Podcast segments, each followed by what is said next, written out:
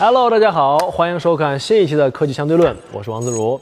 今天呢，跟大家聊一聊一个神秘的群体——黑客。嗯，九十年代开始啊，这个黑客这个词儿呢就越来越常见了。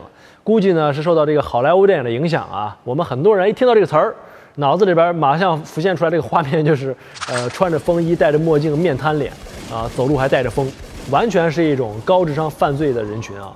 因为每一次啊，我们在新闻上看见黑客。不是入侵网站，就是传播病毒，反正都不是什么好事儿，所以说容易形成这样的印象。但是黑客这个词儿的来源本身叫做 hacker，是挺好的一词儿。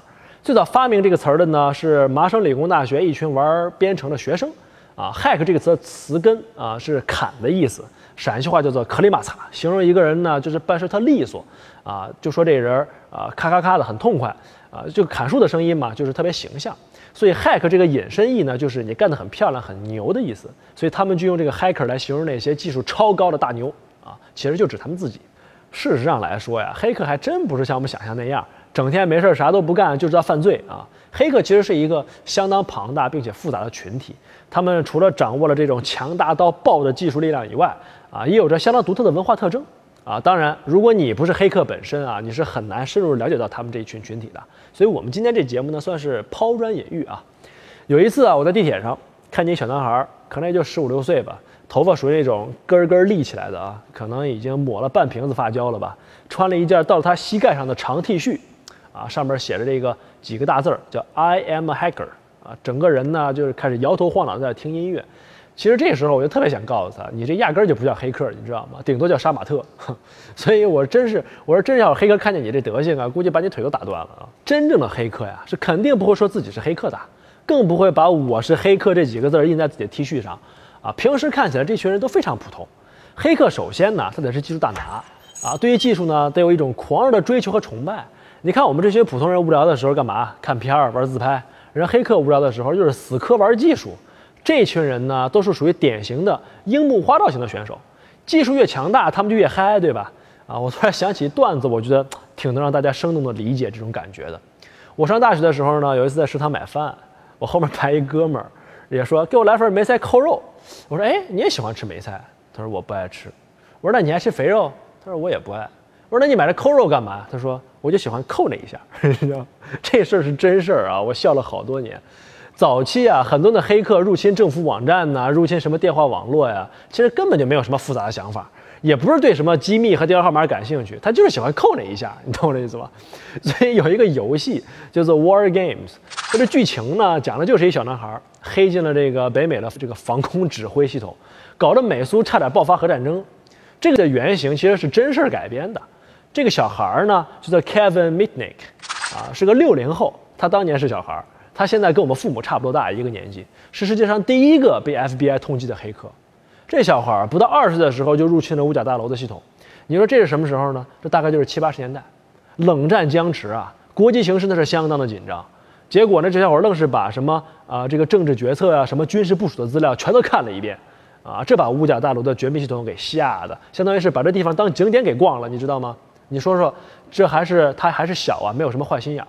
你要是说他看了之后把这东西情报泄露出去卖给苏联间谍，你说可能我们连生存的机会都没有了吧？第三次世界大战估计都爆发了。这里边还有个细节，更是细思极恐啊！你说七八十年代还没互联网呢，这哥们儿是怎么黑进去的呢？原来啊，他是通过 ARPA 的这个网络系统黑进去的。In 69, the first ever message was sent from one computer to another over the ARPANET, the government's computer network at the time. ARPANET stands for Advanced Research Projects Agency. 用今天通俗的话讲，就是互联网的前身。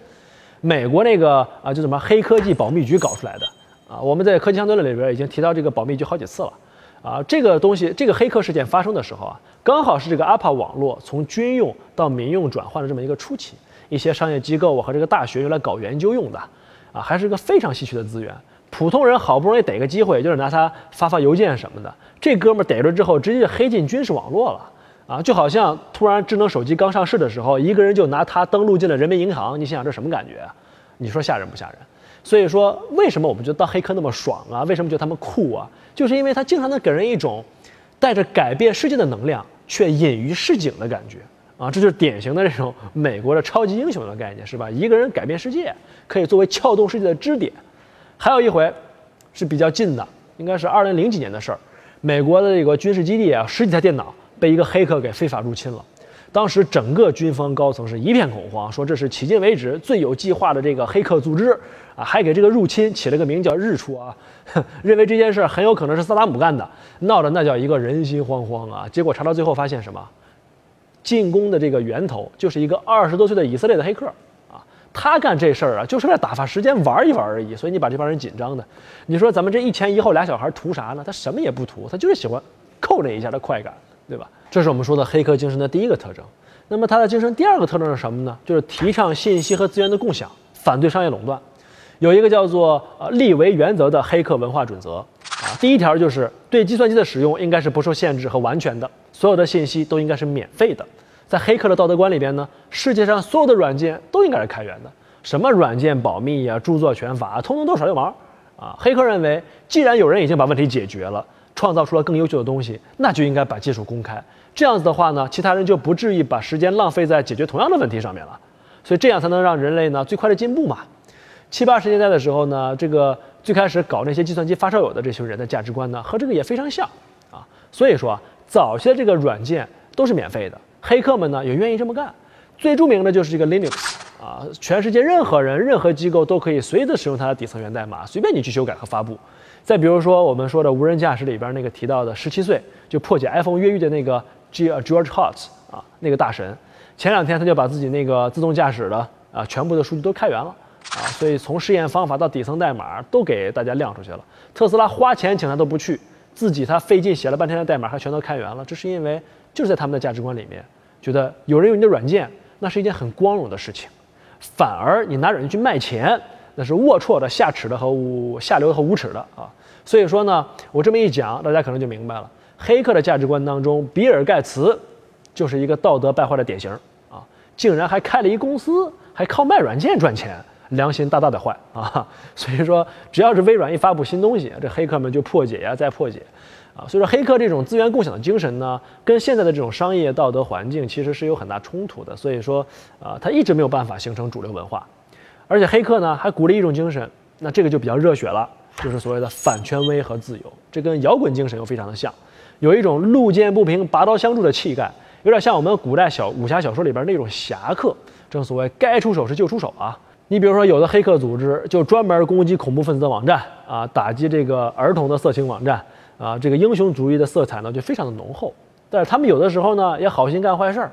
你比如说这个八六年，德国政府发现有几个德国黑客偷偷把西方先进的软件源代码就卖给了苏联的特工，可能是间谍，就赶紧把他们给逮起来了。审讯的时候才发现，这几个小伙其实他是好人啊，但是而且他还非常坚定地表示，他们这么干是有原因的啊，主要是因为这个怕苏联呢计算机水平太落后了，呃，打破了这个冷战的均衡，容易引起第三次世界大战。哎呀，你说这种理论呢，我们一般人是想不出来，但是呢，你也不能说它没有道理，对吧？我们只能说它是啊非常可爱，非常任性。所以刚才说的这三个。啊，技术狂热、热爱分享和反对权威，这些都是我们观察到的。呃，这个这个黑客文化的一些核心精神。但是呢，文化这个东西啊，它可不是一开始就有的。它和世界上所有其他文化都一样，它一定是经历一个漫长的演化和积累的过程。从根本上来讲啊，每个人都有他的独特性，但是呢，也有寻找同类的本能。我们把这种东西叫什么？叫做亲社会性。当你是一个人的时候，不管你再有个性，其实你是很难形成文化的。但是当一群有共同特点的人凑到一块儿的时候，就为形成文化提供了一个土壤。好比说，如果没有互联网，那对这些技术感兴趣的人呢，今天也就可能散落在这个世界各地，成不了什么气候。所以可以讲，互联网是黑客文化形成的一个很重要的先决条件。但是光聚在一起还不行。你要有一形成一种冲击力，形成这种文化，你还涉及到一个很重要的社会问题，就叫做群体的认同形成。有一个非常经典的这个社会学实验啊，叫做这个罗伯斯山洞实验。啊，科学家呢找了二十多个十一岁的小孩儿啊，说要带他们去一个夏令营玩儿。出发之前呢，把这些小孩儿随机的分成了两组，这两组小孩儿谁也不知道有另外一个小组的存在。开始几天啊，这些小孩儿一起玩儿啊、游泳啊、徒步旅行啊，都特别嗨。然后呢，这个带队的助手就诱导这两组小孩儿啊，说：“你们看在一起玩多开心呐，不如给自己的队伍起个名字吧。”啊，这小孩一听，哎，挺高兴，就起了一个名字，一个叫老鹰队，一个叫响尾蛇队。啊，助手还帮着他们这个呃把这些名字啊印在自己的衣服上和这个小旗子上面，是不是跟我们这个公司团建的时候特别像？后来啊，这些科学家们又安排了一个场景，让这两个小孩呢无意中发现，哎呦，还有另外一组的存在，然后这个怪事就发生了。虽然说这两组小孩压根儿没有什么利益上的冲突，无冤无仇，对吧？只是穿着不一样的衣服而已。但是没过多长时间，两组就杠上了，有一种敌视的情绪出现。但是呢，科学家感觉好像冲突还不够激烈，又给这两个小组呢分别安排了一系列的竞赛。你比如说这个响尾蛇小组赢了，结果这两个小组就彻底翻脸了啊！大家聚集在一块儿吃饭，啊，还唱歌，互相侮辱性的这个攻击对方，一时这简直是啊，这个有你没我，有我没你的感觉。这个故事啊，教给我们三个道理。第一呢，就是群体的认同其实它是非常容易形成的。只要有人告诉你说你们是一个群体，它就形成了一种初步的群体认同。但是呢，它还比较松散。第二呢，就是要让群体认同变得牢固，它需要冲突。外在的冲突越强烈，内在的群体认同就越牢固。第三就是每个人都希望自己的群体是最优秀的，所以这样才能彰显出自己所谓的这个优越性和优优越感。那么为了这个目标的达成，群体里边的成员就会采取措施和努力去获得这种心理上的优越感。你比如说去唱一些侮辱对手的歌啦，组织团队的战这个战斗或者是说比赛啦，啊，这就是其实其实就是一种什么呀？文化的这种精神建设，是不是听起来特别熟悉呢？我们上大学的时候，学校经常搞什么校园文化建设，其实就这个意思。上班之后，我们每次去团建搞的东西都是一样的套路啊，其实都是基于人类这种动物的社会性特点来发展、发展和总结出来的一些手段啊。不知道大家看过《人类简史》没有啊？里边提供了一个非常有趣的视角。就是人类呢，这个动物是需要故事去团结的。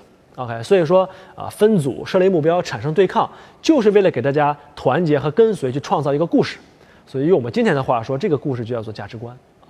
所以说呢，学校有校训，所以企业才有口号啊。那么在黑客去这个形成群体认同的过程当中呢，同样这个三个座理，这个三个道理是起了非常关键的作用。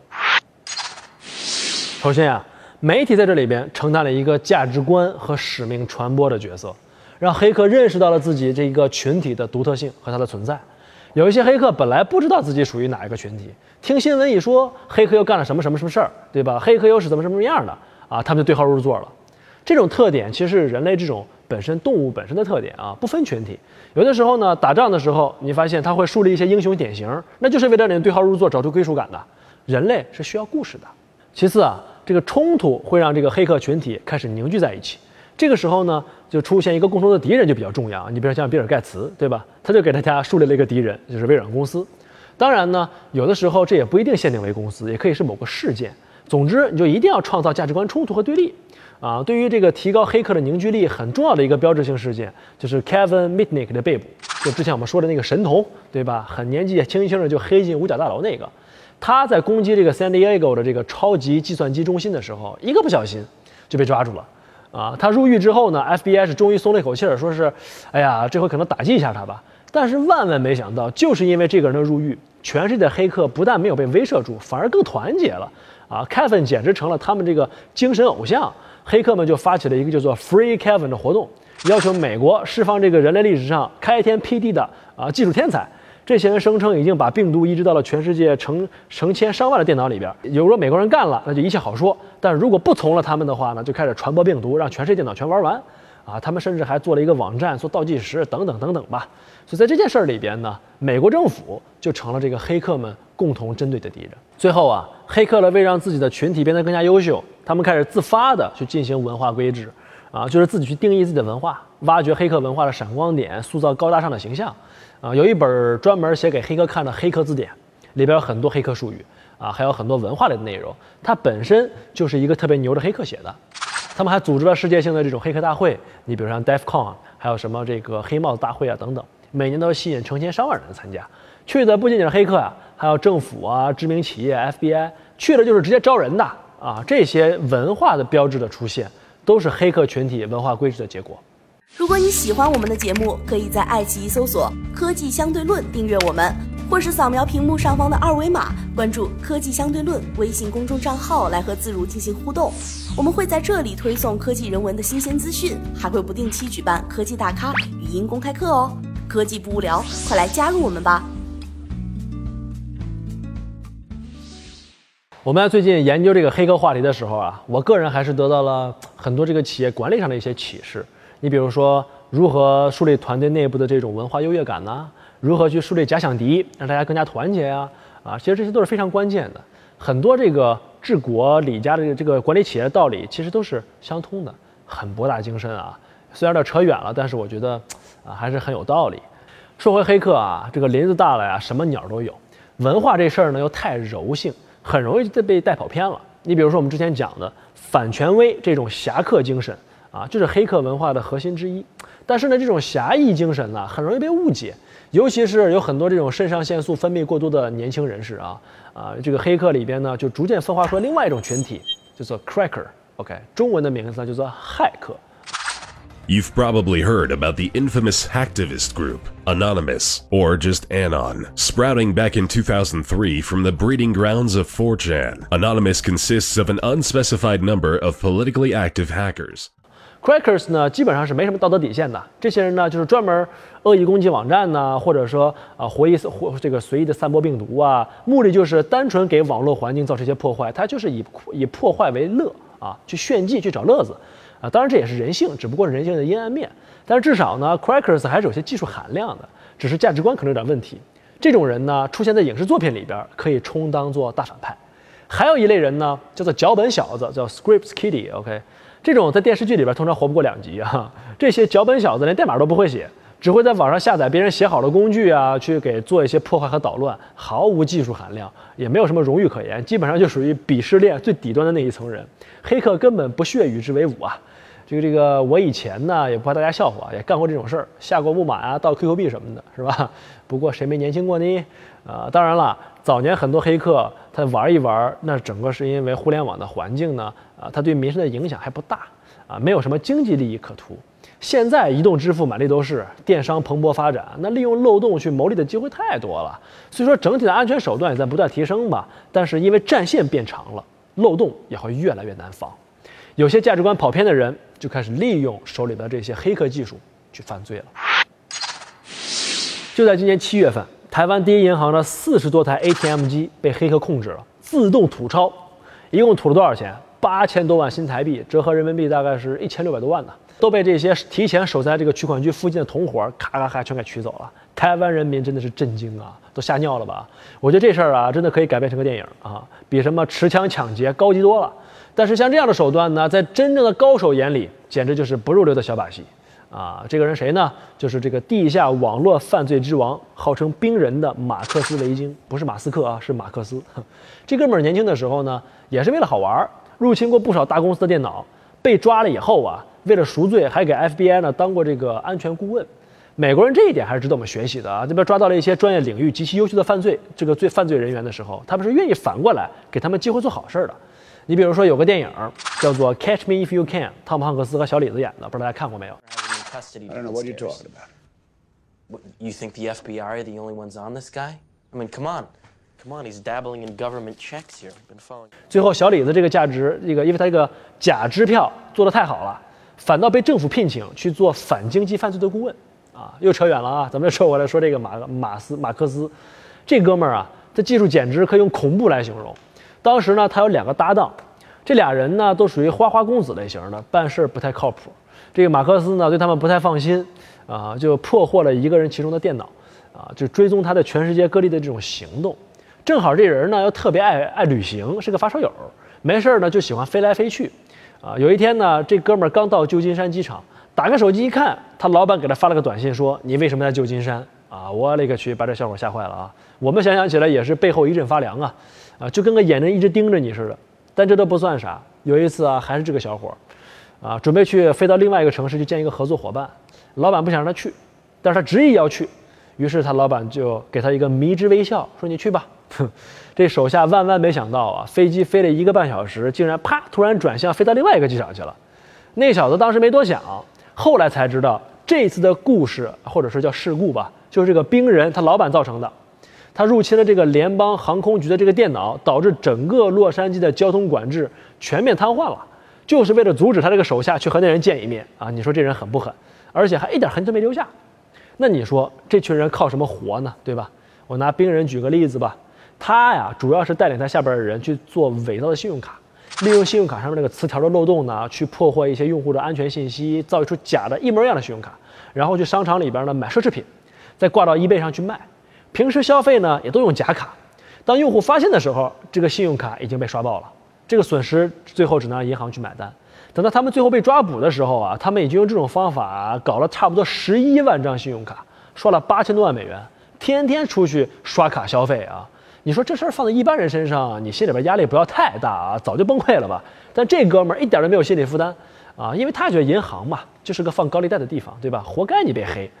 更有意思的是呢，这个人还经常就跑到路边去施舍乞丐，还有点这个劫富济贫的意思，你看到了吗？这个黑客的侠义精神啊。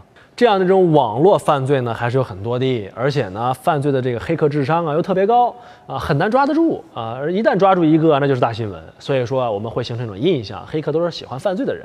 但是黑客呢，还真都不是这样的啊，不完，至少不完全是吧？或者说啊，他们也不能靠犯罪过一辈子，是不是？所以说我就是不想走黑道。那有没有可能有这个合法的技术，依靠我这个高超的技术手段去谋生呢？有啊，搞网络安全。啊，有一句话叫做什么？天下大事，合久必分，分久必合，对吧？经历了一段时间的这个灰色和混乱的时期，到了九十年代的时候啊，FBI 呢就抓了一大批的这个呃犯罪的黑客。啊，相关的法律呢也逐渐完善起来了。再加上最早的那一批黑客呢，年龄也慢慢大了，结婚生孩子了，享受天伦之乐了，打打杀杀的事情就交给年轻人去做吧。但是呢，光打击不给出路也不行。所以随着这个互联网经济本身的蓬勃发展，出现了一批非常有潜力的公司，你比如像 Facebook、啊像 Google 这样的，他们对于计算机领域这个安全人才的需求是非常高的，而且是这个供不应求。他们很有钱，对吧？可以让这些黑客过上非常体面的生活。这个时候，大家发现当矛当盾都能赚钱，对吧？那入侵你去当矛，还得这个面临法律风险，所以很多人黑身怀绝技这个黑客啊，就纷纷投身于网络安全的这个领域，成功洗白了，叫做叫做什么？这个弃暗投明啊！网络安全到底什么东西呢？它主要分两种形态啊，一种叫做安全咨询，像这个政府或者企业啊，去鼓励黑客用各种办法去入侵自己的网站。啊，然后采取各种办法呢，找出网站上面的安全漏洞，跟大家一起来找茬差不多啊。如果找着了呢，就把这个漏洞提交上去，一般呢可以得到一笔金额不小的这个奖金。一个漏洞呢可能值二三十万美金吧，可大可小啊。当然，五角大楼日前宣布了一项新的活动，公开邀请条件合格的黑客对军方的一些网络系统发动攻击。有兴趣参与这项活动的黑客需要先注册，并通过背景安全审查，之后就可以参与。在指定时间内对一些指定网络系统的攻击，成功入侵者将获得奖金。啊，那么这种行动呢，客观上呢，也可以说促进了技术的进步。很多黑客被政府或者企业招安之后，都是干这件事儿。那么另外一种呢，就是写杀毒软件的，就挑战电脑里边的病毒，做安全方面的工作。那么安全工作既合法又赚钱，最重要的就是它还能满足黑客对于技术的欲望。啊，慢慢就形成了一个黑客主流的正当的一个工作。所以现在，如果你问一个人说：“哎，你干什么的？”他会跟你说：“我是做网络安全的。”啊，那十有八九这个人呢就有黑客背景。如果他没有，他老板应该也有啊。但是呢，我曾经问过我一些做黑客的朋友啊，虽然说今天通过合法的手段，啊，黑客已经可以过上相对体面的生活了，但是靠正当手段去赚钱，跟用黑客手段非法牟利，那收入可相差几十倍、上百倍不止啊。所以说，面对诱惑啊，这确实是一个对人性空前的考验。今天呢，我们讲的都是比较严肃啊，影响比较大的这个事件。像日常生活当中那些不犯法的好玩的事儿呢，就太多了。你比如说，心血来潮，这黑客想看看王思聪银行卡里有多少钱呢？比如说，通过这个社交网络的数据比对去分析泡妞啊；比如说，把女明星的手机号关联到自己的微信上面，看一看他们平时都聊点啥呀。这些事就多了去了哈。还有很多这个大神们呢，我们是没有办法展开讲的。你比如说，第一个写出这个蠕虫病毒的啊，Morris，还有这个熊猫烧香的李俊等等吧。大家如果说热情高涨，顶得比较高的话呢，不排除啊，以后我们专门开一个黑客系列啊，分别给大家讲一讲。毫无疑问的就是，随着互联网和物联网的进一步的深入，我们能够暴露出来的可以被攻击的弱点一定会越来越多。小到隐私啊，大到这个国家安全，黑客都可以在这些领域有很大的影响。不过，我作为一个乐观的保守主义者啊，我们更应该看到的就是啊，这个群体的积极意义。不管这些黑客他出于自身什么样的目的，赌气也好啊，游戏也好啊，客观上都是促进了这个社会的整体的技术进步。所以对于这些人呢，啊，我们是不能也不应该啊，只用单纯的动机去或者结果去评判他们的好与坏。敬畏科技，尊重科技科技人啊，也正是我们这个科技相对论的节目的一贯的态度。所以我们也想尽一点绵薄之力啊，希望对黑客这个群体呢，形成一个比较公正的社会舆论，让黑客文化有更加积极向上的发展。毕竟谁也不希望到最后能约束他们的只剩下他们心中的道德底线吧。好了，今天的节目呢到这就结束了。如果你想第一时间收看到我们的节目，欢迎你在屏幕上方扫描二维码，关注我们的这个微信公众账号，或者直接在微信当中搜索 Ziller 科学相对论，啊，也可以关注我们的官方微博 Ziller 中国，来第一时间收到我们的节目更新的消息。好了，今天的内容就到这儿，我们下次再见，Peace。